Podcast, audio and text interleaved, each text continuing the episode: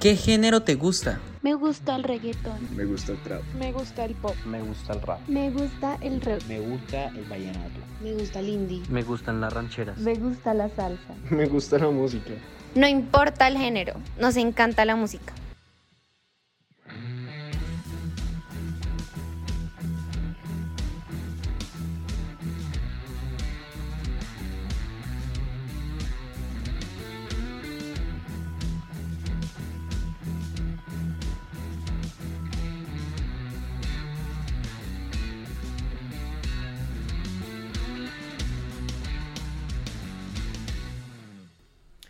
Bueno chicos, bienvenidos a esto que se llama El Beat. El cuerpo pide ritmo. Yo soy Juan Sebastián Giraldo. Y yo soy Lina Gallego. Y el día de hoy les vamos a hablar de un tema increíble. Hemos vuelto después de una semana sin podcast. Sabemos que nuestros dos millones de oyentes nos extrañaron muchísimo. Entonces, nada, hemos vuelto y hemos vuelto con un tema increíble que les va a súper recontravolar la cabeza. Y bueno, cuéntanos un poco acerca de, de, nuestro tema de hoy, Lina. Pues antes del tema, a mí me gustaría más que todo hablar de nuestro invitado. Me Pero bueno, listo, que como quieran, hoy traemos un súper invitado. Entonces, que se presente. Bueno, yo soy Andrés, para los ah, que... y otra vez, weón. ¿Se acuerdan? Sí, otra vez, Mentiras, no, no. otra vez. No, ya saben, Sí, ya saben que Andrés Para los que no se, re- se acuerdan de mí, estuve en el podcast de hablando de Relsby. Y Podcast hoy- sote.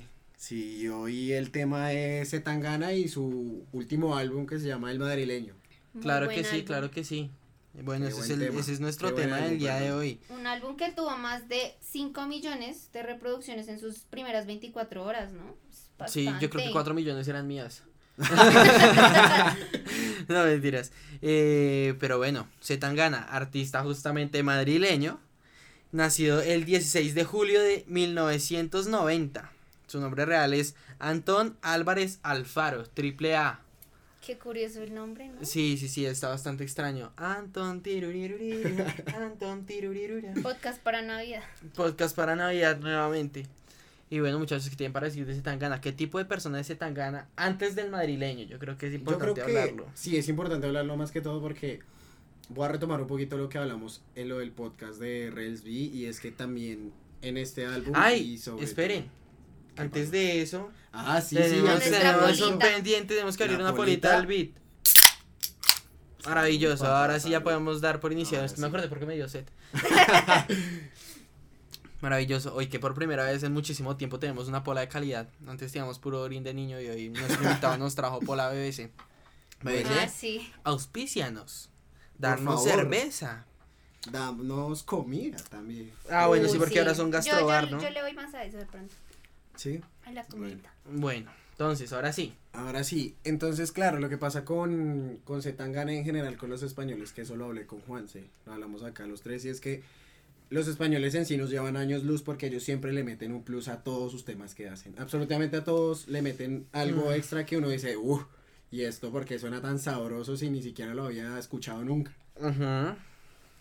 Y bueno, cabe aclarar, digamos que por mi parte, al comienzo Zetangana me caía también por el tipo de persona que era, a veces la personalidad de él chocaba mucho con los artistas con los, a los cuales yo seguía, como por ejemplo Katie Ken, que ellos tuvieron su raye, pero me di la oportunidad de escuchar este álbum y yo dije, no, no, este tipo me ganó a mí, me ganó a mí porque es un álbum que de verdad tiene muchas cosas muy buenas y que también se arriesgó mucho porque una historia y es que dos de los temas, bueno, en realidad, ah no sí, dos de los temas que él ya sacó antes, él se dio cuenta de sus grandes éxitos, que eran de este tipo del álbum, y entonces él decidió cambiar la idea de hacer un álbum de eh, trap, rap, RB, a volverlo un álbum lleno de colaboraciones, lleno de gente que, que le mete a varios géneros a la vez. Y lleno de flamenco. De flamenco, sí. Y muchos géneros latinos también. Es increíble, es increíble la evolución de este tipo. Yo recuerdo mucho que antes, antes de todo esto, todo este fenómeno que está haciendo el madrileño, existía un Zetangana eh, que era muy controversial y no solo muy controversial, sino visto como si fuera un, un muy mal artista en muchas Sí, ocasiones. un traidor, un traidor porque él, él, claro, él empezó con un rap muy puritano y la gente, los españoles de allá, pues obviamente o- odiaron esa, esa faceta de él diciendo, eh, haciendo como, hey, ¿Qué le pasa a este tipo porque no me hace rap puritano? Sí, sí, sí, obvio. Los puristas del rap se sintieron muy incómodos con él, pero no creas que son los únicos. Yo estuve en el año 2019 en, en España y eh, ahí vive la familia de mi tío, pues la, la familia de la esposa de mi tío. Y yo hablaba con ellos y tú les decías Zetangana era como mercenarles al diablo, o sea, todos detestan a Zetangana y todos lo detestaban en ese entonces básicamente porque Zetangana era una representación de la música, de cómo la música explícita se podía ser viral. Entonces todos, no, es un grosero y habla mal de esto y de lo otro y yo no sé qué, básicamente Zetangana en España era visto como se veía el reggaetón en sus inicios, era, oh, y habla de culo y tetas y tal y yo no sé qué y, y cosas así y era súper interesante ver cómo los de afuera y sobre todo los latinos siempre hemos seguido muchísimo a, a, a Pucho y, y el, a, a le dicen Pucho, ¿no? O sea, para que estén al día. A Zetangana le dicen Pucho y es como... Es, es chistoso como lo quieren tanto afuera, pero en España no tanto. En España no tanto. A y yo mí- siento que... Perdóneme. amor, Sí. Sí. Eh, Una cosita cortica antes. Y yo siento que es súper interesante sentarnos a pensar eso, porque al fin y al cabo, yo creo que este álbum también fue una forma increíble de cerrar la boca a los que, a los, a lo- al español promedio que detestaba Zetangana.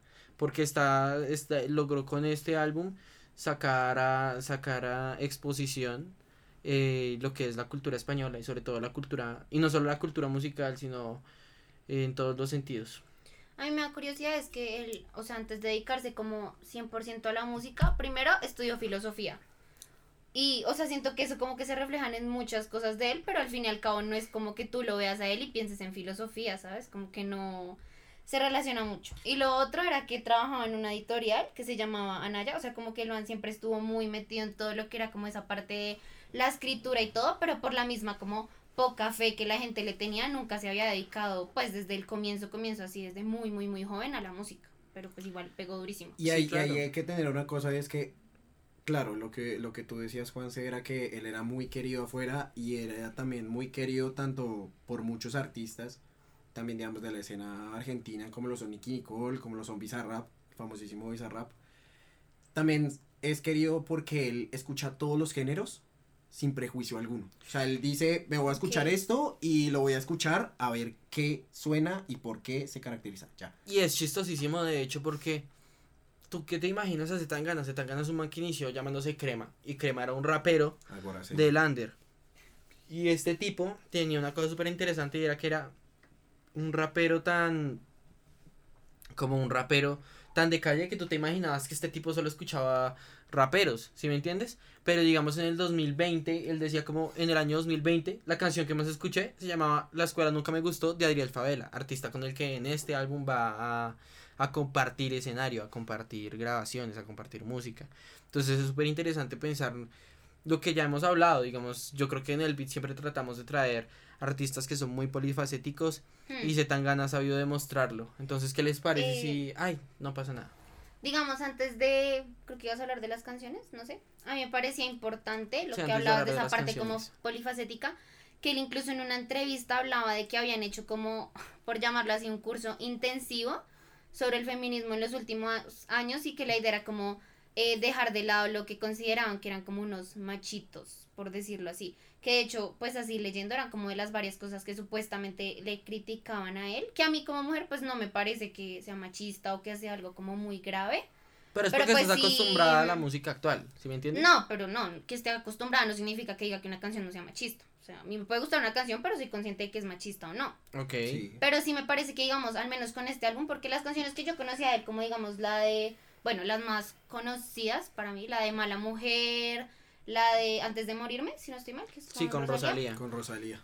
Sí eran canciones que, o sea, como que obviamente hablan de mujeres y cosas así, digamos la de Mala Mujer, pero no sé, a mí, digamos, con este álbum yo sí siento que lo que decías tú, que nos ha pasado con varios artistas que hemos traído al podcast y ha sido como ese cambio de tema, de letras, de ritmos, de todo, yo siento que, digamos, de Tangana fue algo que hizo como muy fuertemente. Sí, claro. De hecho, ahora, ahora que lo mencionas, creo que hay una cosa muy importante antes de iniciar formalmente con, con la conversación en torno a cada una de las canciones. Y es... Zetangana tuvo dos grandes... hu- Hubo varias canciones de Zetangana que se pegaron duro, pero dos de sus grandes éxitos eran éxitos que se vieron más tarde proyectados en el madrileño. ¿A qué me refiero? La primera canción del madrileño que fue escrita se llama Un Veneno, la sacó con Niño de Elche y en este álbum la va, la va a remasterizar también con Niño de Elche, pero también con José Feliciano, uno de los más importantes músicos de la historia de Latinoamérica.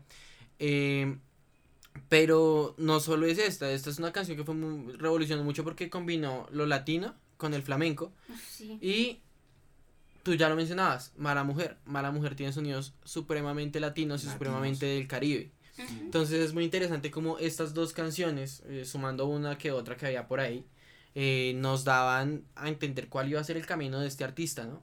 Entonces está muy chévere. Y lo segundo que quería decir antes de iniciar este podcast, antes de iniciar la conversación directa con esto es, eh, este álbum del madrileño no representa a Zetangana, representa al madrileño. El madrileño es un alter ego, es un personaje, un alter ego, que nace tras la muerte de Zetangana. Y ustedes, como así que murió Zetangana? Les queremos aconsejar la canción más deprimente que van a escuchar de Zetangana, por lo menos. Y se llama Bien, y se llama Bien y una carita feliz, como dos puntos paréntesis. Dos puntos, sí. Eh, y en esta canción vamos a encontrar un punto de inflexión tremendo en este artista y es bien es una canción de lo-fi, una baladita pop re triste eh, en la que el personaje de Z en Gana está en su habitación triste y deprimido durante mucho tiempo y finalmente decide suicidarse. Eh, entonces, bueno, para continuar con, con la historia tenemos que ir a nuestra primera canción, así que ¿qué les parece si vamos a nuestra primera canción? Me parece, una. de una. Eh, bueno, vamos con Demasiadas Mujeres, que es de eh, Zetangana solito. Hago la referencia porque el álbum tiene bastantes invitados. 14 colaboraciones. Exacto. Y mm, bueno, sí, ¿qué tienen para decir de esta canción? Bueno, eh, yo creo que debo empezar porque les Sí. planteé ahorita una, una premisa y es Zetangana muere. Y este, este, este álbum justamente inicia con el entierro de Zetangana. En demasiadas mujeres vamos a ver el entierro de Zetangana y como demasiadas mujeres, entiéndase por las mujeres de su familia, que está criado con, con varias mujeres, eh, lo lloran, lloran su pérdida. Entonces, no sé, eh, en cuanto a lo que había planteado, es interesante pensar en que hay un entierro de Zetangana y hay un surgimiento del madrileño. No sé, yo lo había visto muy diferente. De pronto porque no había visto, o bueno, escuchado, no le había puesto mucho cuidado a lo que había sido como la muerte de Zetangana. Ah, bien. Pero, sí, pero yo la había agarrado por otro lado. Me pasó, digamos, ahorita que estábamos hablando como antes de grabar, me pasó mucho, hablando con Juan y con Andrés, que hay muchas canciones que yo las entendí por otro lado y que cuando tú las miras con lo que dijo el artista y todo, es como, marica, por este lado no.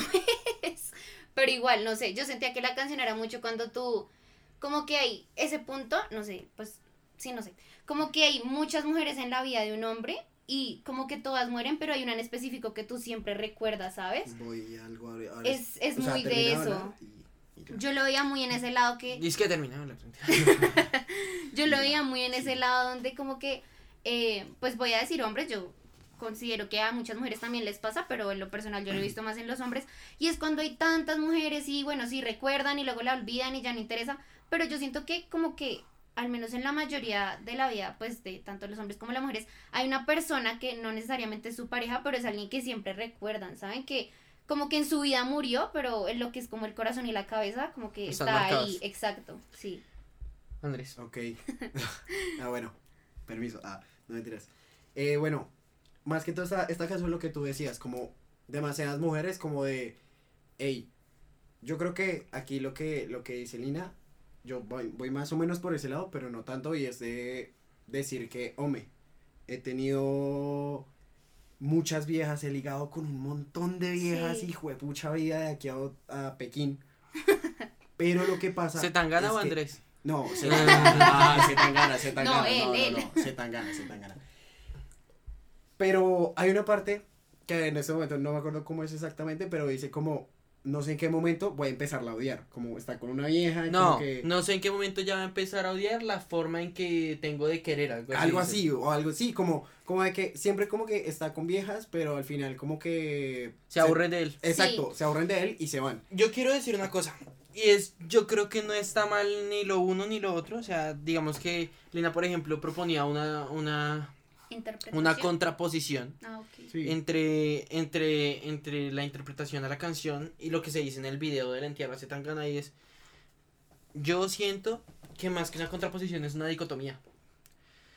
Yo por lo menos interpreté, habiendo visto ambas cosas y, y tratando de entenderlo por otro lado, interpreté esto casi como si fuera eh, esos últimos segundos o ese testamento de él, de Ok. cuando se está muriendo, de decir, bueno, me va a morir, me va a acordar de las mujeres con las que estuve y, parce, esta de verdad me marcó el alma, me marcó el corazón, esta fue una buena mujer. Ok. Hubo demasiadas mujeres. Y bueno, ya digamos en el tema musical, ya digamos en el tema musical, esta Me canción encantó. esta canción es buenísima porque tiene un sample de una canción que cantaba una- un niño flamenco como en, en los años 60. Los años 60 son supremamente importantes para este álbum. Yo creo que es el punto en el que se va a situarse tan gana Sí. para mostrarnos la narrativa de su álbum. Eh, pero además de esto es que logra convertir el sampling del niño, le mete tecno y por detrás le mete sonidos disco. Y la canción suena recontra ochentera progresiva. O Sí. sea, Y además me gusta, me muy gusta- Me gusta también esa parte de que empieza como con una orquestica, ¿sí? Como que empieza con No, más que ochentera, setentera. Sí, es Eso, muy bueno. Con, con el, con la típico, con el No, redoblante. y si, te, y si te das cuenta, esa puede ser la banda, la banda marcial que toque en la muerte de Zetangana. Sí, sí, puede ser, puede la ser. trompeta, tú que eres trompetista, Sí. eh, debes entender perfectamente que esos, son, esos sonidos Sí. en la trompeta son característicos Sí. de una marcha fúnebre. Exacto. Y digamos, a otra cosa lo que tú decías y a lo que también me voy a, me voy a referir es el hecho de que me voy a acordar de esta, de esta pelada, de esta vieja que de verdad me marcó un montón. Y muchísima gente, muchísima gente ha dicho que esa vieja, que en el video, por cierto, aparece con un vestido rojo. eh, Rojo, ¿por qué será? ¿Por por qué será? Rosalía, papá. ¿Y por qué será rojo? Bueno, para los que no frase. saben, para los que no saben, Zetangana y Rosalía fueron una de las parejas más polémicas de la historia de la música Hmm. contemporánea en España. Y uff, o sea, yo no quiero pararme a comparar esos álbumes, pero yo creo que de la música española, el, el, el álbum más similar al Mal Querer es el El madrileño. madrileño, sí. Que de hecho, hablando de Rosalía, una de las frases que pusimos en, el, en nuestro Instagram fue esa, como no me puedo olvidar de la que me dijo que siempre, pa' siempre, estaría, Estaría para mí. mí. Y pues sí, hablando internamente, ya Andrés nos contará un poquito más sobre eso. Sí, eso, yo cuando, y yo también me puse a pensar y yo, hace, pues no, hace relativamente poco terminaron y el man siempre está tirando pullitas como para tal, para no sé qué, como, ay no, eh, hacia a mí se me da todo, no importa, pero solo me importa que estés tú, bueno, Sí, sí, sí, en todo el álbum, la- y es sí, como, Hay varias canciones que tienen sus y era lo que yo le decía a Juan. ¿Y, si la- sabe, ¿Y sabes a qué se parece eso? ¿A qué? ¿Has escuchado una frase que dice, yo no quiero hacerlo, correcto?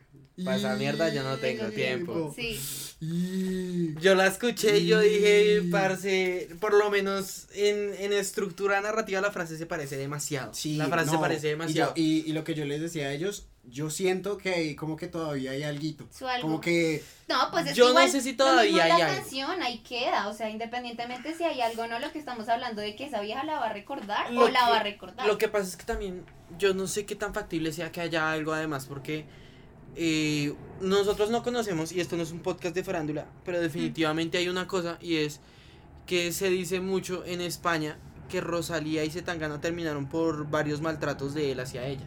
sí, que, que él incurría en el maltrato hacia ella. Igual nosotros aquí estamos hablando desde el artista, encima no podemos juzgar más Sí, eso allá ya de es eso. información que uno escucha, Sí, pero además- no puede afirmar. exacto, Exacto. Exacto, tal Muy cual. bien, y acá estamos hablando desde el artista. Ya si es una mierda de persona o mala persona, Eso es- eso es algo que, que no nos corresponde juzgar a nosotros. Sí. Entonces, Sí. estuvo bien. Eh, Aquí salvándonos la cabeza por si acaso. ajá. El beat Poncio Pilatos en Semana Santa lavando las manos. Ay, oye, sí. Bueno, Lavándose las manos. lavándonos las manitos con agua y Bueno, con jabón. Bueno, ¿y qué les parece si vamos al siguiente? Siguiente, tema? sí. siguiente tema, me gusta. Bueno, vamos con Tú me dejaste de querer. no, yo no te he dejado de querer. Dios mío. Vam- El vamos a repetir esa parte, chistes. por favor. Esto se va a postproducción. Eh, no, mentiras. Bueno, esta sí tiene como colaboración, invitados. Está con Niño de Elche y La Húngara. Amé esta canción, yo la amé con mi vida, me encantó. Me pasó algo muy curioso y fue que al comienzo, lo primero que se me vino a la cabeza fue como esa sensación de como dos momentos. El primero fue escucharlo así, tirada en la cama, como, no sé si depresiva, pero sí como en ese estado como, como cero. Meditativo. Sí, eso, gracias. Sí. Y la otra fue como en un carro, o sea, como manejando a toda velocidad con las ventanas abajo y todo. Y ya cuando llegó más como la parte, creo que es del coro, si no estoy mal.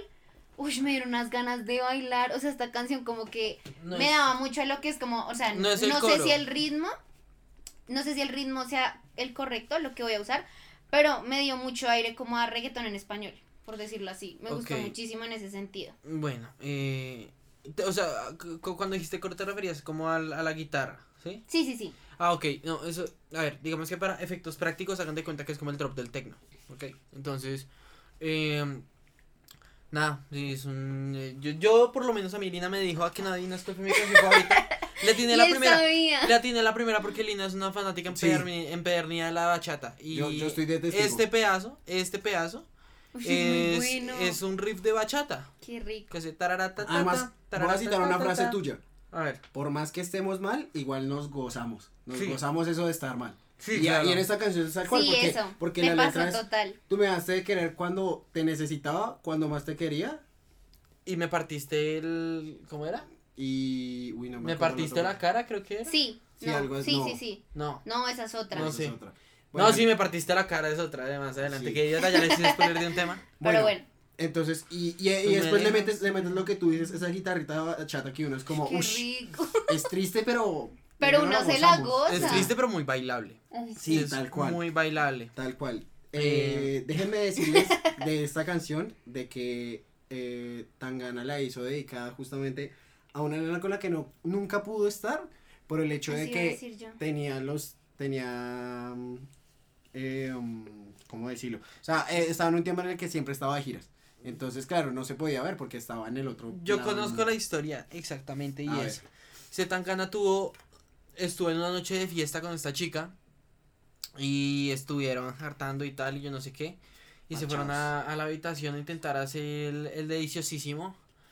Pero no lo lograron porque ella se quedó dormida. Y nunca se pudieron volver a no ver. jodas Sí, y nunca se pudieron volver a ver. Y nunca se pudieron volver a ver porque Zetangana se la pasaba de Pero todo mal. No, no, no, se quedaron hablando, o sea, el man, el man, el man, de hecho lo dice en una entrevista y el man dice como, no, o sea, yo no me sentí mal y no me sentí herido ni nada porque de verdad estábamos hablando muy chévere y ella se quedó dormida, hablamos durante horas y horas y horas. Bueno, yo creo que eso tiene final hasta no más valor, ¿no? O sea, al fin y al cabo, Claro, obvio.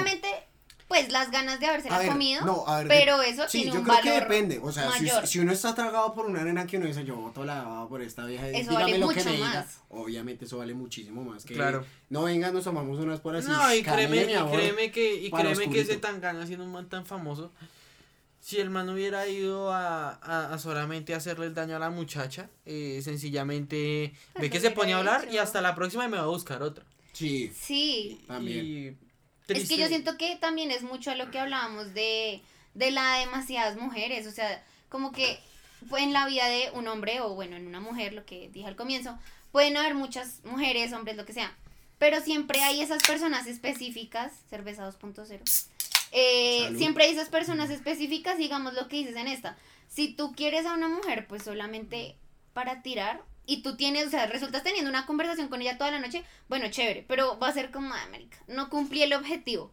Pero si la vieja no es para eso y va más allá de algo sexual, yo creo que va a quedar muchísimo más complacido con la conversación de toda la noche que con estar con ella un rato. No sé qué opina. Claro que sí, claro que sí, y cual. estamos totalmente de acuerdo en eso, ¿no? sí, tal Tú cual. me dejaste de querer es una canción que nos va a marcar también la progresión principal de este álbum y estamos diciendo, nosotros con Andrés y con Lina ahorita dijimos, esto es un álbum de flamenco. Es un álbum de flamenco y en este álbum la mayoría de canciones que vamos a encontrar van a tener una progresión 3-3-2. 3-3-2, ¿qué significa? El 3-3-2 es 1, 2, 3, 1, 2, 3, 1, 2, 1, 2, 3, 1, 2, 3, 1, 2, 1, 2, 3, 1, 2, 3, 1, Por 2. así decirlo, la clásica de la música española. Podría Mm, decir. Pues es que no, no porque es que por ejemplo, porque es que por ejemplo el Michael de Rosalía eh, trabaja Pero eso es, eso es métrica, no, eso es... Es algo así como, no, la progresión de los palos de flamenco son básicamente como, perdón, los palos de flamenco son diferentes progresiones armónicas, eh, no armónicas sino rítmicas que dan las palmas. Entonces hay muchos diferentes tipos Sí, sí, que, no, no, no, que la dan las palmas. Y le- bueno, Sí, pero, o sea, por eso te dan la sí, pauta sí, sí. porque si tú escuchas unas palmas, tú dices, ah, no, esto es... Sí, pero por ejemplo, pero por ejemplo, hay muchos diferentes tipos de palos de flamenco y ex- no sé por qué, no sé por qué, pero el 332 es el elegido de Zetangana para la mayoría de canciones de este álbum. ¿Y hay Sí. algo, hay algún otro ritmo con eso o es solo como de Sí, hay muchísimos. Hay muchísimos porque, por ejemplo, tú escuchas el Marqués de Rosalía y utiliza, y utiliza mucho el 1, 2, 3, 1, 2, 3, 1, 2, 1, 2, Ok. 1, 2, 1, 2, 3, 1, 2, 3, 1, 2, 1, 2, 1, 2, 1, 2, 1, 2, 3, 1, 2, 3, así.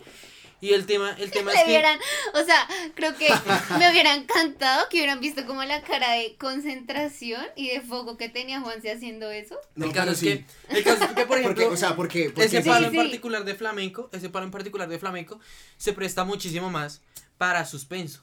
Entonces, porque sientes que va a explotar, que va a explotar, Y va a explotar, se repite. Claro, porque lo aguanta. Pero, Sí, por ejemplo, el que pasó- utiliza Eso fue Zetangana lo que me es pasó muy- con la canción. Es muy explosivo. El de Zetangana es muy explosivo. Es 1, 2, 3, 1, 2, 3, 1, 2, 1, 2, 3, 1, 2, 3, 1, 2. Entonces todo el tiempo se siente que va avanzando la canción. Sí. Yo, yo, yo también iba a decir algo con eso y es que la mayoría de temas empiezan así, empiezan de menos a más. Como así, empieza suavecito, tranquilo, no sé qué. Y este No, tiene va- mucha rumba. Exacto, le va agregando más, le va agregando, yo qué sé, digamos, eh, en demasiadas mujeres que hablábamos, eh, le va metiendo orquestica, le va metiendo sus vientos, sus De poco en trompeticas. poco. Exacto, de poco en poco, hasta que dice, papá, nos descontrolamos y, Cuidado, a, y, a, y a farrear como, como, Como Dios manda. manda. ¡Pim! Yo, yo y quiero. revienta. Yo quiero resaltar otra cosa. Y es que la fusión de géneros que hace Zetangana en todo el álbum es increíble. Pero en esta canción creo que resalta muchísimo. Básicamente porque tienes una progresión de flamenco. Tienes un sonido de, de tropipop, pongámosle. Es como, sí, como de, como de reggaetón tropical, etcétera. Em, que te va a marcar la pauta de que es un tema bailable. Y además tienes una ventaja gigantesca que es que tú tienes la posibilidad de escucharla y escuchar un cantista flamenco de altísima calidad como es Niño de Elche. Niño de Elche es actualmente de los mejores eh, cantistas de flamenco que existe en España. Y ahí les dejo un tip para que se lo pillen. Yo creo que no valdría la pena hacer un podcast de esto, no porque no sea bueno, sino básicamente porque tristemente se trata de un artista muy desconocido y de un proyecto que a muy poca gente le puede llegar a gustar. Y es que Niño de Elche tiene un, un álbum completo que se llama Colombiana, en el cual se junta con productores de acá de Colombia y toma, y toma sonidos autóctonos de, del Amazonas, de la Amazonía. Y empieza a cantar flamenco sobre esto. Ujú. Pero les aconsejo que si lo van a escuchar, eh, por favor tengan bien abiertos, bien dilatados esos tímpanos, esos tímpanos, eh, porque es muy importante que sepan escucharlo, porque obviamente es una combinación muy extraña, la música tribal colombiana con el flamenco. Claro, digamos, hay algo, creo que es lo último por mi parte de esta canción, y es Sí. que me gustan mucho esas dos voces que van complementando a, a Zetangana en la sí, canción. también. Una voz grave, una De voz un niño de poquito, un poquito, exacto, de niño de Eche, un registro más abajo y un registro más arriba. Entonces que lo ayudan a, a contrastar esa voz de, de Zetangana en los momentos clave, porque de verdad son momentos que uno dice, uff, acá entra esa voz, pero... Y utiliza, un, todo". Sí. y utiliza un elemento del trap que es el contrapunto, y no lo hace, no lo hace Niño de Elche ni Zetangana, sino ella. Ella. y ella entra y cuando dice por ejemplo toma que toma eso es un eso es súper importante no solo en el flamenco sino que además coge el flamenco y lo junta con el trap porque se, se La era un cantante de húngara trap y la húngara y la húngara la húngara toman un punto y empieza a hacer un contrapunto que es como eh, cuando cuando los cantantes de trap están cantando algo y dicen es que o ah sí sí Sí. sí, sí. Como el... cosas así sí son como canciones para son como frases para rellenar el patrón y que no se sienta que no se que sienta sienta vacío vacío. Sí, pues no sé si quieran agregar algo más o pasamos a la siguiente. No, pasamos a la Siguiente, siguiente. Yo creo que la siguiente porque llevamos media hora y llevamos dos canciones. Es que este álbum es muy potente. Bueno, vamos con Comerte Entera con el invitado de Toquiño. ¿Sí? ¿Lo dije bien? Sí. El sí, Brasil. me faltaba, me faltaba ese flow. Brasil. Bra, bra, bra, Brasil. Bueno, esta canción. Esta canción es, es muy chévere porque también es muy distintiva dentro del álbum. En esta canción, Zetangana deja un poco de lado el flamenco. Es de las pocas veces en las que deja un poco de lado el flamenco. Por más de que igual canta como si se tratara de flamenco. Pero me parece muy interesante porque se junta con Toquiño y empiezan a hacer bossa nova. Esta canción es una canción de bossa nova. Es, un, es una canción súper relajada, súper tranquila, es una canción que puedes escuchar en cualquier momento del día para relajarte, eh, con una pequeña diferencia, y es que esta canción tiene, tiene un no sé qué, que, que te hace también llorártela. O sea, que te hace sentir triste a Mm. veces. Ya- Pero no, bueno, más, más que triste, no, más que triste es como una melancolía, pero una, una melancolía positiva. Por ejemplo, yo el otro Mm. día, el otro día me quedé a dormir en la casa de Lina, solo a dormir muchachos, porque ajá, tú Mm. sabes, Semana Santa. Hasta el matrimonio, Eh, hasta el matrimonio. Y, y bueno, el caso es que yo le cantaba esta canción y le decía como, y en tu forma de atarte el pelo con una cola para atrás. Esa canción es muy bonita porque es muy dedicable y es una canción linda para dedicársela a alguien y es una canción muy tierna, pero no deja de ser melancólica por alguna extraña razón y tiene un sampling de guitarra y de voz en portugués que es muy bonito y es eh, transmite mucha calma. Yo creo que es la canción sin, sin duda alguna la más calmada del álbum, Sí. pero no por eso es mala. Porque No. a veces la gente confunde canción calmada con canción mala y olvida. No, pues yo, creo- yo creo que igual uno también tiene como esas canciones de momento, o sea, no es que si uno está enfarrado, pues la vaya a escuchar, o si digamos si estás triste te vayas a poner un reggaetón, pues obviamente la canción es para su momento. Eh, de pronto, antes de que Andrés vuelva a tocar el tema como de esa melancolía, de la Mm. parte musical, yo quería hablar un poco más como de la letra y del video. Eh, la parte como de o sea, ¿cómo decirle a una mujer que te la quieres comer de forma romántica? O sea, a mí en lo personal me encantó. Quisiera o sea, me ser gustó un mucho. pez Literal. para meter Sí. mi nariz Yo sabía tu que iba a usar esa frase. clarísima. Una referencia clarísima. Y Claro, hablando, hablando del video, hay algo que a mí me llama muchísimo la atención y es la mujer que protagoniza este video, que es una mujer con clase, que es picarona y que es una oficial, ¿sabes? O sea, que... que es una oficial que, o sea, siento yo que igual en ese, en ese medio como que las mujeres en sí también tienen que estar muy bien puestas y pues tienen muchísimo carácter, me parece Sí. a mí. Hay algo que sí quiero decir del video, pero eso se los voy a dejar al final, después de que Andrés hable, que es como un fun fact, no sé. No, no es como una pregunta que les tengo, a ver si me la resuelven o, o es Ok. como un fun fact mío. Bueno, ahora te voy a hablar un poquito yo, porque yo como fan del jazz, que yo te había contado que a mí el jazz es una cosa que a mí me mata y es El jazz tiene absurdamente- cosas muy chimbas. muy lindas y muy... El jazz es como blues, pero como el blues, pero no es ñoño. Y, todo, y dirán, bueno, y este marica que hace hablando de jazz. Lo que pasa es que el famosísimo bossa nova que habló Juanse tiene influencias tanto de samba como de jazz. Es decir, Bossa es, nova. es bossa nova, sí, es de origen brasileiro y ¿Brasileiro? brasileiro. Brasileiro, do Brasil. Y entonces, claro, acentos. y entonces, claro, todo el mundo dirá, pero yo cómo reconozco el bossa nova. Todo el mundo le llama la canción de ascensor. Claro. Porque sí, porque es ¿Cómo la así? típica, la típica canción de ascensor que tú suenas que es solamente como una Ah, de ascensor, te entendí canción de sensor, yo marica, No, ¿cómo de así? ascensor. Ok, Entonces, ok. como que la tin, y claro, y uno, y uno como, ah, como que me gusta, pero como que, ah. Como que estresa. entonces claro, normalmente, eso es algo como que dependiendo del instrumento, tú puedes generar ese Sí, tipo claro. de, de emoción, de melancolía, y es lo que tú decías, como tipo de melancolía con solamente una guitarra y a veces sin tener una un tiempo específico marcado por una percusión, solamente con una guitarra. Eh, muchachos, les recomiendo muchísimo si quieren si quieren adentrarse un poquito en el mundo del bossa nova, que es un poco eh, low-fi de Brasil, digámosle. Sí. no, bueno, tiene la misma función, pero cero, cero, o sea, no se parecen en nada, digamos, técnicamente hablando. Pero si se quieren adentrar en el bossa nova, les recomiendo muchísimo un proyecto de bossa nova eh, que combina el bossa nova con el tango. Se llama Gotham Project. No se van a arrepentir, es muy bueno, es Lo muy voy a bueno. buscar porque Pero pues obviamente tampoco Sí. esperen perrearse el Gotham Project porque el Gotham Project es una vaina muy seria. Una vaina muy seria. Sí, bueno, y Entonces- por último te quiero hablar de esa parte porque no sé si alguno notó que había una parte de una, una nena cantando no, y yo me puse a mirar qué decía.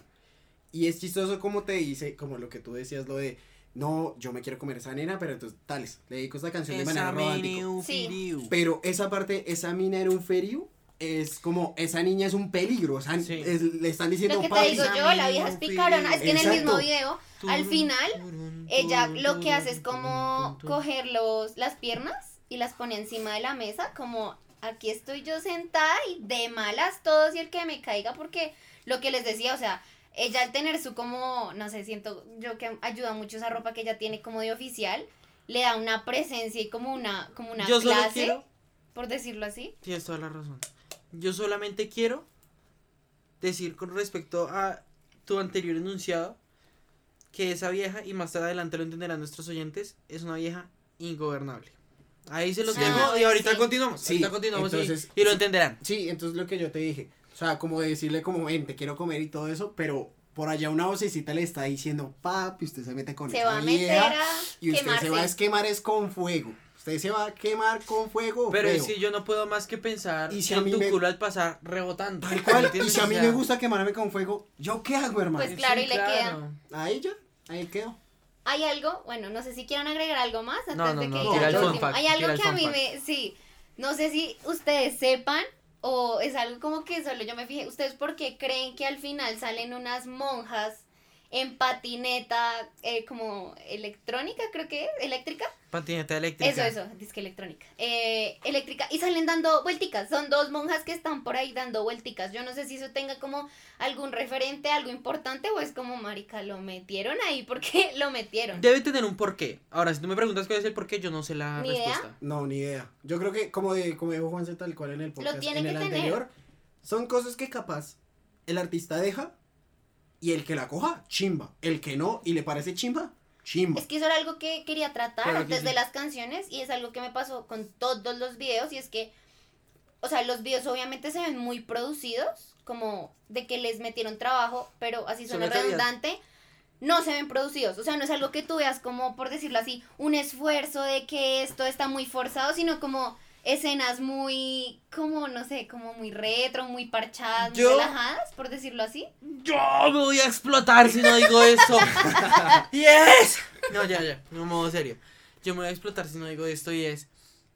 Este álbum está tremendamente producido en lo audiovisual, en mi opinión. ¿Por qué? Sí, eso, eso, o sea, no digo que no esté Los videos producido, son sino que no simples. es yo creo que te refieres, yo, te yo creo que te refieres más a que los videos son simples y tienen premisas sencillas en cuanto a la narrativa.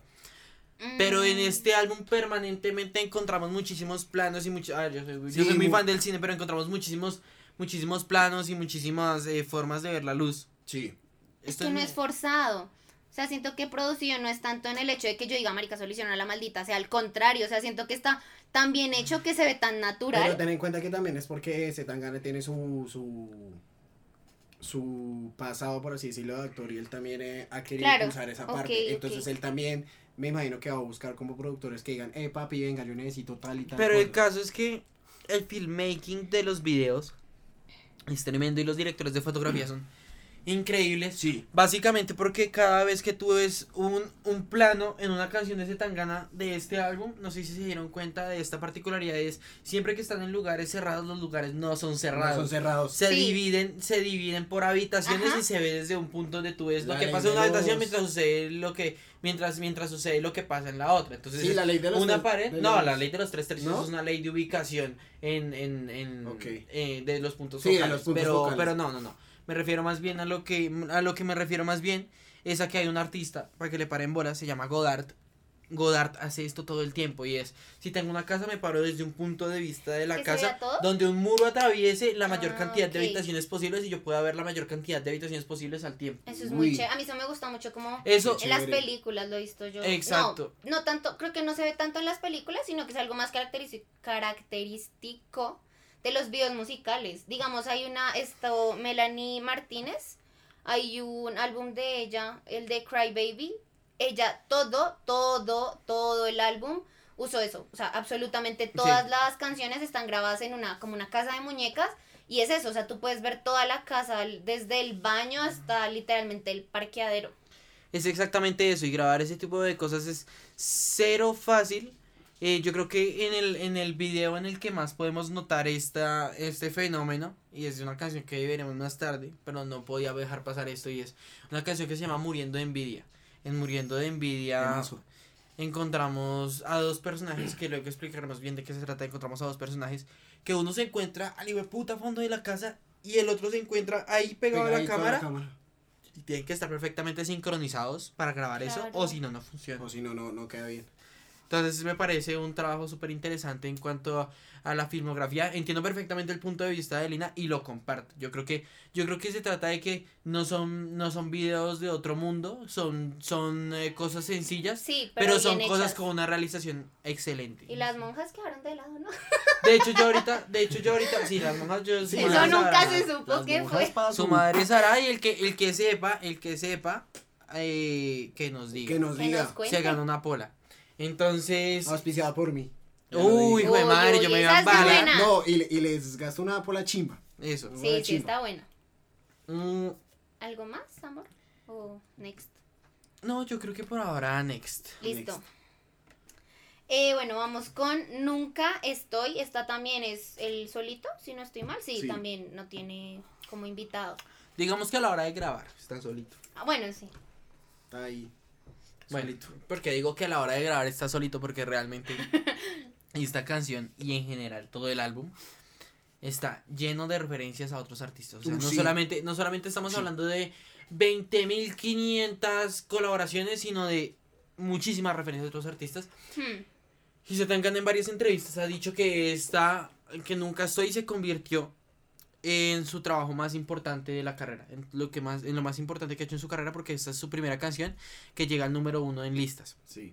tal cual. Y por, ustedes dirán, ¿por qué putas nunca estoy es tan importante? Eh, probablemente cuando ustedes escuchen Nunca estoy no les va a parecer una canción del otro mundo. Pero por lo menos para mí es una canción del otro mundo, sí, porque hay varias cositas importantes a resaltar. Y la primera de ellas y la más importante a la hora de uno escucharla como, como a, a ciencia cierta es la historia del flamenco en España es muy amplia. Y la cantista femenina de flamenco más importante que ha existido en la historia de España se llama Lola Flores. Y Lola Flores tuvo dos hijas que también son cantistas de flamenco y son tremendas, que se llaman Lolita, como la mamá, y Rosario Flores. Y Rosario. Flores tiene una de las canciones más representativas del folclore en España, que se llama... Ay, no me acuerdo. Bueno, el caso es que el caso es que la canción dice, ¿cómo quieres que te quiera si no estás aquí? Y durante toda la canción él hace el sampling de, de, de, de, pues el sampling vocal, digamos, la referencia de, de la canción de Rosario. Y dice todo el tiempo, ¿cómo quieres que te quiera? Yo no sé qué. Eh, ay, se me olvidó, ¿cómo se llamaba? Pues creo que se llama literal, ¿cómo quieres que te quiera? Sí, Sí, yo estoy buscando o sea, y sí es esa. Sí, sí, sí, es como, así. so tell me what you want, what you By really, really want". Rosario Flores. Bueno, el caso. El caso es que es tremendamente importante y sobre todo por lo que hablábamos de esta reivindicación de Zetangana con España, el utilizar algo tan importante como tomar una de las artistas más reconocidas de su nación, que es Rosario, y decir, venga, yo respeto a Rosario, voy a repetir lo que dijo Rosario. En esta canción, él en, en esta canción Zetangana muestra como una relación súper importante con todo lo que es el pueblo español y pues realmente creo que es algo súper inteligente de su parte, no solo por esto, sino porque más adelante también cita a Alejandro Sanz. Entonces, eh, creo que es súper chévere en este tema de reivindicarse.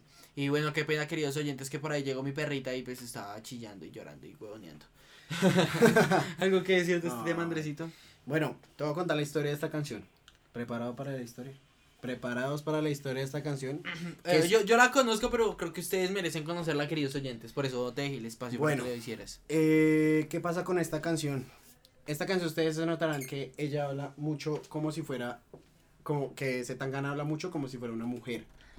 Y es que lo hace desde la versión de, como si él básicamente fuera una de esas mujeres porque Zetangana, toda su familia tiene abuela, tiene hermana, tiene mamá. Entonces sí, siempre ha Creo que todos tenemos abuela. No, no, no. O sea, lo Pero digo de que sí, él, su, Sí, sí, su pero familia es siempre- de mujeres. A ver, yo más lo- que todo de mujer. Yo lo entiendo porque yo también soy de crianza solo de mujeres. Yo también. Sí, Mi yo mamá, también. mía, pero tú eres mujer. Es diferente ser un hombre con crianza de mujer. Hmm. Sí, da una perspectiva distinta a veces, ¿sabes? Pero bueno, no estamos hablando de eso. Entonces, ¿qué les quería decir con esto? Entonces, claro, eh, muchas veces tanto la abuela como la hermana como la mamá le decían como, le decían como, hey, eh, ¿cómo, cómo, cómo quieres que te quiera si no estás aquí? O sea, ¿cómo, Sí, cómo sí, quieres sí. que yo me, me acerque a ti, que hablemos bien, que yo te pueda contar mis cosas? Si es que nunca, nunca te veo, o sea, te Siempre veo que, una escucho, vez. siempre que escucho ese sample me acuerdo de esa canción de Patito Feo. ¿Era de Patito Feo la ¿Cuál? de... ¿Cómo quiere quieres? que Esa es de Violeta. Ah, ok. ¿Cómo quieres que te quiera si te quiero y tú no quieres que te quiera como yo quiero que Bueno, te qué quiera? pena, marica, por importante por huevona de esas. Ay. Bueno, entonces yo siento personalmente que lo escribe como si fuera una de estas mujeres, ¿sí? Ujú. Y además él, eh, eso sí, él mismo lo dijo, de que él puso una frase que la, la misma mamá lo decía. Y es como, todo lo que sé de ti es lo que sale en las redes y escribo tu Uf, nombre. Duro. Se lo decía Sí. la madre cuando, cada vez que él se iba de gira. Porque claro, estas, y estos son como uno de esos entornos en los que uno dice, listo, chévere ser artista, chévere estar pegado, que todo el mundo usted Pero lo la reconozca, familia. Estoy pero la familia, pero los amigos, es como, hey, eso me toca dejarlo de lado, ya no puedo ver a mi mamá tanto como me gustaría, ya no me puedo quedar una semana en la casa de mi mamá porque me toca No, no volver al estudio a seguir grabando o a estar de gira y cosas son... Yo son por eso tengo mi estudio en la casa. Y, como tú dijiste, es la primera canción que él, que él pegó en todas las plataformas de streaming. No, en las que quedó el primer lugar en todo. Sí, en todas todos, las literal. Hasta en la plataforma de Pepito Pérez, que lo conocerá su madre, hasta en eso. Streaming Pérez. Sí, este ya Streaming escuchado Pérez. nombrar. Pérez, ¿cierto? Es famosa, bueno, ya, está, ya está pegando. No, A mí- es que son tan exclusivos que no nos permitieron hacer parte de, de Streaming Pérez. Chupa la. Streaming Pérez. Solo el beat. Solo el. Solo Spotify. Ay, no. Bueno, a mí hay algo que sí me llamó mucho la atención y fue cuando él dice como vamos a hablar de la misma mierda. Pero ahora me parece muy curioso que lo digas porque yo no le había tenido como ese sentido familiar, ¿sabes? Yo de pronto lo había tomado más como en lo que es una relación y ese, esa cuestión de, o sea, cómo uno puede querer a alguien que uno siente que no está ahí y llega al punto es donde lo que tú dices que le pasó con la mamá, pero yo lo miro en el sentido de una relación, o sea, cuando tú de pronto, no sé, lo digo cuando digamos están peleando, no creo que sea tanto una separación, sino digamos cuando uno está peleando con la pareja y que se va de farra o algo así, y que lo que uno sabe, o sea, lo, lo único que uno sabe es cuando está el quea, ¿sabes? Y me llama mucho la atención esa cuestión de vamos a hablar de la misma mierda, porque yo me confundí muchísimo con esta canción y era por el hecho que tú, que tú decías de que es la historia de una mujer, pero que la canta un hombre. O sea, siento que ese es un diferencial muy bueno de esta canción y es como, puede que el tema no sea algo nuevo, pero la forma en la que la canto y la forma en la que lo expreso sí lo es. Claro que sí. Sí. Tienes toda la Tal razón. cual.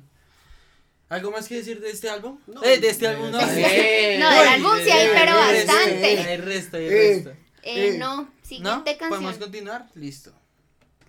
Bueno, vamos con Párteme la cara, que su invitado es Ed Maverick. Ed Maverick, el mismísimo de Las Fuentes de Ortiz. Esa. Ese, La, ese la- icónica canción que todo el mundo le ha hecho cover, ¿no? Sí, pues es que no sé. No digo Hay que sea cosa- mala, a ver, no, no, no digo que sea mala Hay una cosa con Ed Maverick y es que todo el mundo ha escuchado Ed Maverick. Mucha gente ha escuchado Ed Maverick, sea Y por no TikTok sabe. o lo que sea, y no sabe. Y no sabe. Y lo otro es, Ed Maverick le pasó, eh, fue, fue muy similar a lo que aquí en Colombia fue Morat. Y es, ah, claro, como es un pelado que canta de amor, no le paremos bolas porque es un pobre idiota rosadito. ¿En serio? Sí, a, a Ed Maverick le pasó Yo mucho no eso. sabía. A Ed Maverick le pasó muchísimo eso. Pero hay que reconocer que tanto Ed Maverick como Morat Me han sabido mejor. hacer las cosas bien. A mí la verdad me cae mejor Ed Maverick. No, yo sé que a ti no te gusta Morat, pero que te guste o que no, te guste Morat. No. Pero tú has subido cosas escuchando Morad. Pero era porque estaba tragona, escucha que le gustaba Morat. No, yo he visto a Muñoz escuchando Morad. Yo nunca he escuchado Sí, Morat, no, la lo Le siento, sacó pero estando, trompeta. no, estando en sus no. close friends, yo sé que Muñoz ha escuchado Morad. Por mi mamá, por la pola, que es lo más sagrado. No he escuchado Morat. O sea, sí lo he escuchado, pero no es de mi agrado. No, a mí sí me gusta Moratcito, tiene cositas Bueno. chimbas. El caso. Listo, a ver. Bueno. Tiranos el parteme la cara. Parteme la cara, yo siento que es como las dos caras del éxito, ¿sabes? Como por una parte, eh, por una parte tú tienes como eh, esa faceta de artista, como que tú lo ves y es como, ay, el tipo está sonriendo, se ve chévere, se ve no sé qué, y por detrás está esa partecita, ese, ese mm, punteo al comienzo de la canción que me gustó bastante. Me Muy pareció- bueno. Me pareció un punteo que yo digo, uy, papá, Parce- sabrosito, sabrosito. No sé si soy el único al que Ed Maverick haciendo la eh, Ed Maverick haciendo las segundas voces le suena igualito a Alejandro Sanz. Sí, Le dice Sí. que no ha cambiado nada. sí, sí, sí. Marica me sonó No, igualito a, a mí me Alejandro pare- a, mí, Sanz. a mí me pasó la primera vez que escuché el álbum, que yo estaba así no, no lo escuché, ¿no? y yo, eso es Alejandro Sanz, y yo, no, no, y yo. Fun fact sobre mí. Yo crecí pensando que mi papá era Alejandro Sanz. Ah, ¿En serio? Lo que pasa es que mi mamá adora a Alejandro Sanz con su vida y siempre le pareció un papacito. Y ella veía a Alejandro Sanz en la televisión y me decía, ¿Ese hey, es ese es su papá. Eso no le pasa a la mayoría, es con Chayanne. sí. sí. No, Chayanne es mi otro papá. y esto se convirtió en podcastinando. Sí, sí, sí. Ah, listo, continuamos. Bueno, entonces siento que siento que es eso, es como las dos caras como del éxito, por así decirlo, una parte de la fachada y la otra parte como un poquito más triste. Y justamente aquí voy a citar una parte que dice, porque todas las cosas que importan se fueron contigo. Lo que yo les dije, lo de que Sí. en algún momento, lo de que Tangana, yo siento que alrededor de todo el álbum se desahoga también por decir como, o por botar esas pullitas que le faltó, le faltaron decirle a Rosalía antes de irse. Yo siento que acá esa partecita la dice como, porque todas las cosas que importan se fueron contigo. ¿Sí? Sí. Y como que está, ta- también como que siento que está un poquito como, como, como despechado. Sí. como- Yo iba a decir eso, es que no sé si es porque estoy tragada. Pero es que a mí Oh. todas las canciones me evocan a Bueno, relaciones. muchachos, la verdad es que yo ¿Qué es aquí esa estoy- mierda? No, aquí- ¿eso qué? No, la verdad es que yo aquí estoy de violín. Ellos no se la pasan que Ay, agarraditos de es la mano, no sé qué. No, solamente O sea, hemos estado agarrados los últimos. yo aquí- ¿Cuánto vamos de podcast? Los últimos 50 minutos hemos estado agarrados. Sí, de la o sea, mano. yo, yo aquí estoy de violín. Muchachos, acá lo que ustedes quieran, yo también soy violinista aquí. A mí, a mí esta canción me da mucho como esa, a eso que tú decías, como esa tusa, por decirlo así. Pero es ese, ese sentido de que yo, cuando uno está entusado y dice, marica, es que yo no quiero estar bien, yo no quiero hacer nada bien simplemente porque no lo tengo al lado. Es eso y era como, o sea, me importa cinco darle otra cala al cigarrillo, aunque ya se haya acabado. Y como, o sea, no sé, siento que son varios puntos que tiene una tusa, digamos, hay una frase que ellos hablan, que él dice, y es como ver las cosas buenas en chicas malas. O sea, también como ese descontrol de yo no quiero nada bueno en mi vida porque usted era una persona buena, entonces me voy a ir con alguien malo. Como que eso me, como que sí, me, me, Sí, me esa marcó, narrativa por de la decirlo muchacha así. mala. Sí, sí, sí. Y que en el video él pues está como boxeando y tiene un saquito con Jesús que está como cargando la Con cruz. Jesús. Siento que eso tiene mucha, como mucha Ay. referencia y hace, hace mucho, como, ay, ¿cómo se le? Bueno, sí, Alusión. eso, hace mucha alusión como a ese peso que uno carga. Eh, yo justamente quería hablar de eso. Más que otra cosa es que durante todo el álbum vamos a ver en los videos muchísimas referencias a Jesucristo nuestro Sí. Señor. Estamos en Semana Santa. que Semana Por Santa, por favor. esta a, pelarse, reflexionen. a pelarse las rodillas. Eso. Eh, y no rezando, mentira, se- no rezando. se Y bueno, quedan en fin, pegados, se quedan en fin, en fin. Ey, ey, sí, eso Sí, dice mi ojo mamá, que eso. si uno pegado, sí. Sí, eso dicen. Eh, bueno, No. Eh, Uy, uy, ¿cómo así? Vea, sí, yo siempre estoy acá. Bueno, bueno, el, el asunto, el asunto básicamente es en este álbum hay un montón de referencias a la pasión de Cristo, de Cristo en la cruz, de Cristo cargando la cruz, de Cristo siendo eh, azotado y todo este tipo de cosas.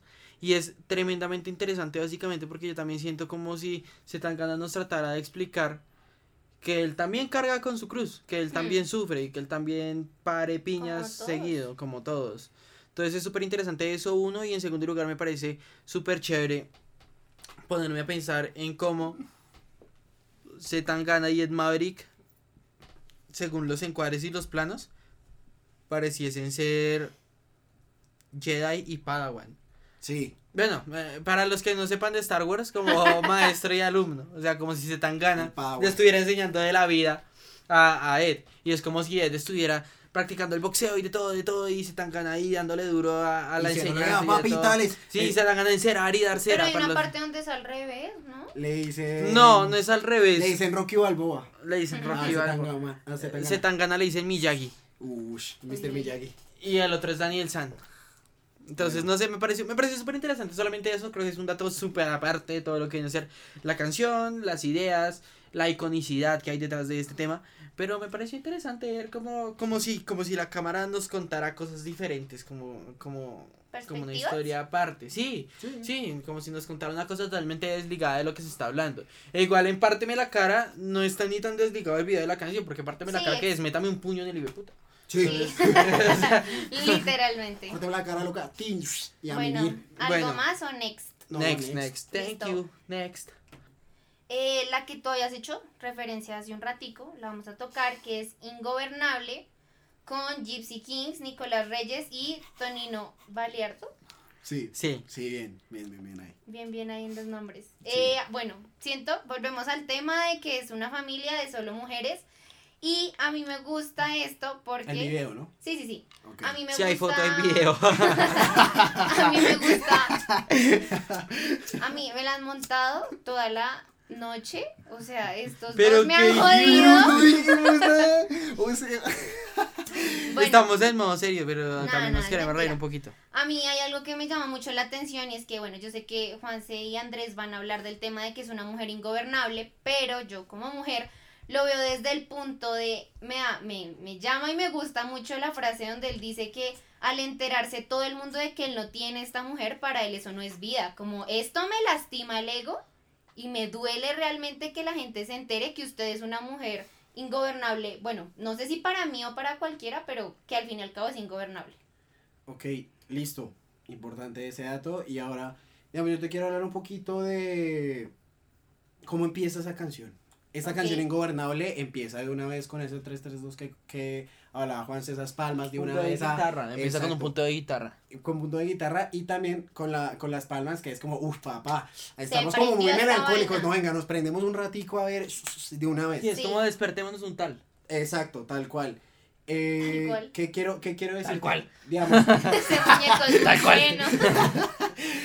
digamos acá le eso se los conté antes del podcast y es algo me parece muy interesante es la primera vez que lo veo y es que cuando ustedes vean la parte de la letra de cada una de las canciones del álbum cuando ustedes eh, hacen el swipe up, el famosísimo swipe up, un poquito más abajo, aparece eh, literalmente está Zetangana eh, contando como cosas de cada una de las canciones. Sí. Ok. Y Es de entonces, esas pocas- digamos, exacto, es de esas de esas pocas, pocas personas que en Spotify sí suben como las explicaciones de las canciones y está bien chimba. digamos, es la primera vez que yo, que, Yo que yo nunca lo lo he había visto. visto, eso O sea, iba a decir. Sí, lo que yo les dije, yo eso nunca lo había visto en la vida.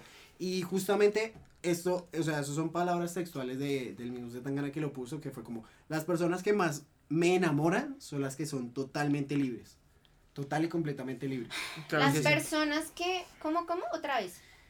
Las personas que más me enamoran A él. a él. Son a las él, más libres. Como persona.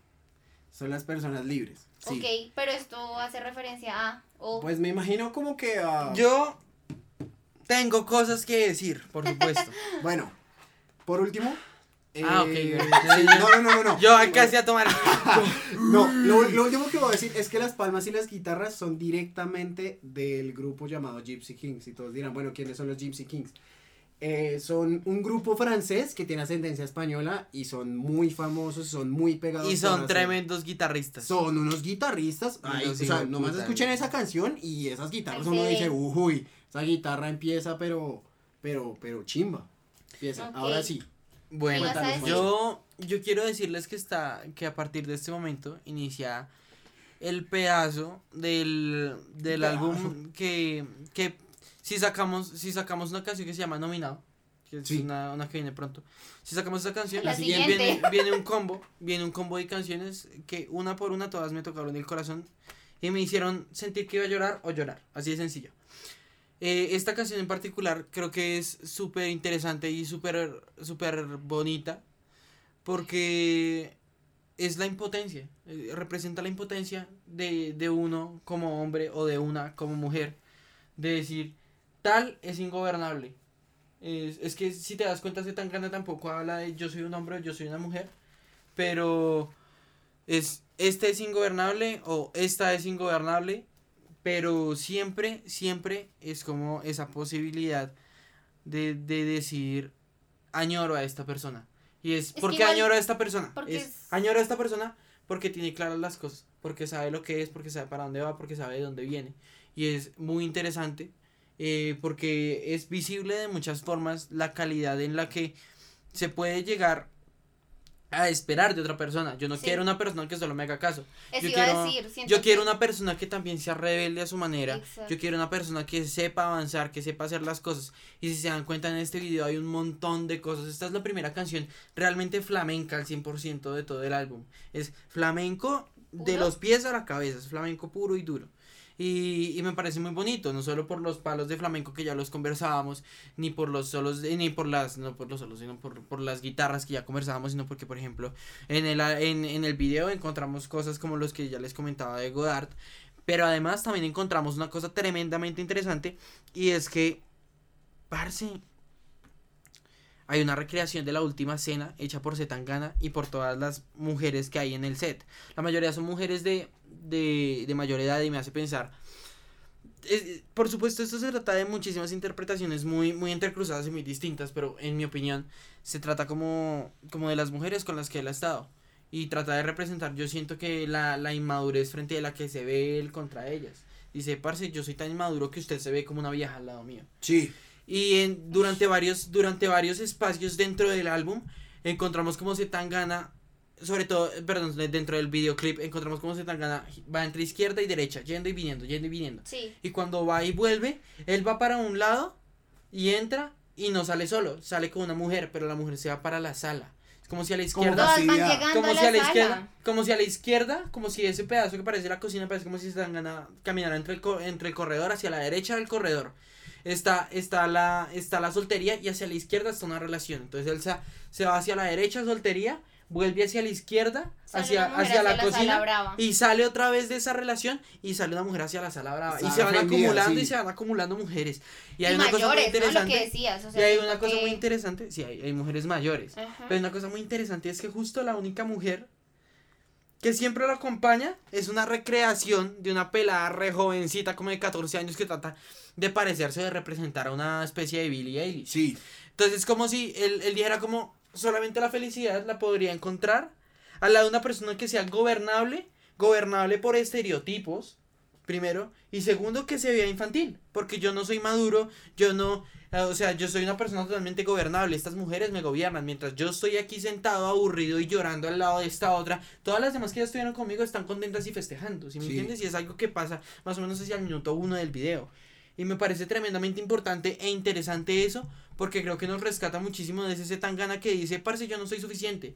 Y creo que también eso podría ser una, una respuesta a qué pasó con Rosalía, y es, Zetangana no supo superar a Rosalía, y por eso hoy en día seguimos encontrando canciones de Zetangana De que se refieren a ella. Exacto. O sea, ¿Qué tal no que- la ha sabido superar porque Rosalía es esa mujer ingobernable, esa mujer que logró salir de Zetangana y siguió adelante. Y Zetangana ya, tiene, ya no tiene ni una escalera para poder alcanzarla, ni una pistola para poder gobernarla. Exacto. Creo No, que- Y digamos, y digamos lo que tú dices, capaz él lo que quiere es esa, esa nena como que está al lado de él, que parecía Billie Eilish, que eh, Rosalía fuera esa niña. Esa Claro, nena. y si te das cuenta, pero nunca no, la mira. Pero esta pelada no se deja, mejor dicho, amarrar ni por él.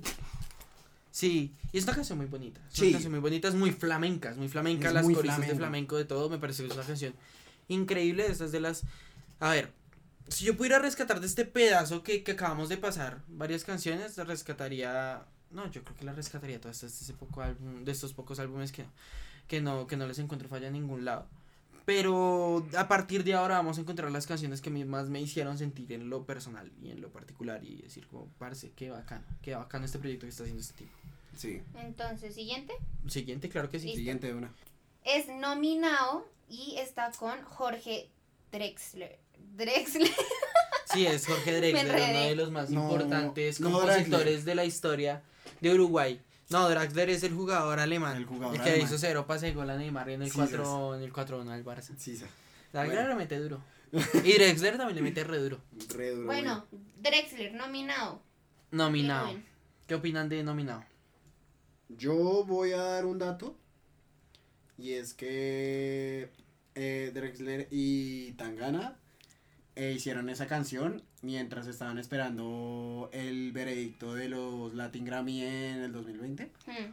Y o sea, literal, al parecer, o sea, lo que cuenta Tangana es que Drexler le dice, papi, dormir y levantarme a las 3 de la mañana para Es para esperar lo del Grammy perras. es para las perras. Camine, nos ponemos a grabar usted y yo, que usted y yo ya hemos hablado, hablado y, y, y componemos de una vez esa canción y la dejaron, la dejaron literal, de una vez la dejaron plena para, Claro el, que para el álbum. La dejaron de una vez plena para el álbum. Siento que por lo mismo eso de los Grammys hace mucha referencia a pues lo que estábamos hablando de que es cuando yo lo vi desde el punto, lo que digo, de una relación. Juan eh, Muñoz lo vio desde el punto de, de un artista. Y es cuando se pasa a estar de lo más alto, del putas literalmente en el pico, co- por decirlo así, de la fama, de la adoración, de lo que sea, a lo más bajo. O sea, a lo, marica, ya no pegas, ya nada que ver, nada. Diría yo. Claro que sí, y es que también hay que recordar que Jorge Drexler es un, es un, es un cantautor uruguayo que es tremendamente importante. Y bueno, es básicamente, pues a mí me suena como eh, la típica historia, como una historia de la letra como tal, hablo, eh, como eh, una historia de un tipo que antes era súper pegado y antes, mejor dicho, todo el mundo quería grabar con él y ahorita... No, ahorita no es ni mierda. Ahorita... es pasar, man es pasar de, de ser todo a no murió. ser nada, ¿no? Exacto, tal cual. Sea en el caso que es sea, cuando tú dices ni siquiera me han nominado, ni siquiera estoy entre, entre los que pueden aspirar a, A algo. a algo, a lo que sea, a lo que sea, a intentar ser algo más. Y, Exacto. Y es triste, a mí me parece muy triste. Pero esta canción más es, es como triste en realidad, ¿no? Yo creo que de todas las canciones está... Es que todas las canciones de este álbum son excelentes, pero yo creo que la canción que menos me tocó el alma y el corazón del álbum fue, fue nominado. Eh, porque es una canción derrotista. Es una canción en la que tú admites la derrota y está bien admitir la derrota, pero... Pero no es con lo que me identifico.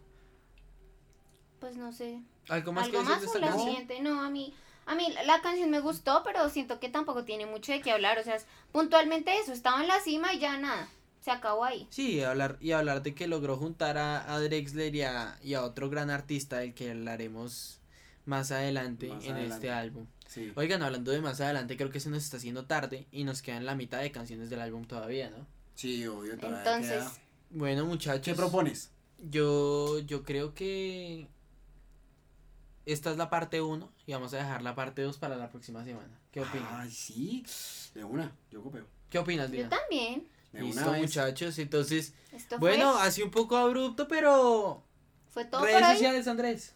Redes sociales, Andrés Raya el Piso Salinas 01. ¿Algún Listo. proyecto? Algo. Por ahora no, pero más adelante sí. Excelente. Eh, bueno, a nosotros recuerden que nos pueden encontrar, encontrar en Instagram como arroba elbit.gg. Vamos a estar subiendo obviamente todo lo de esta segunda parte para que puedan estar pendientes, la escuchen, tengan ahí sus nuevas frases, referentes de todo y miramos si les armamos un jueguito o alguna dinámica bien, bien chévere, ya que dio para, pues, para hablar bastante esto.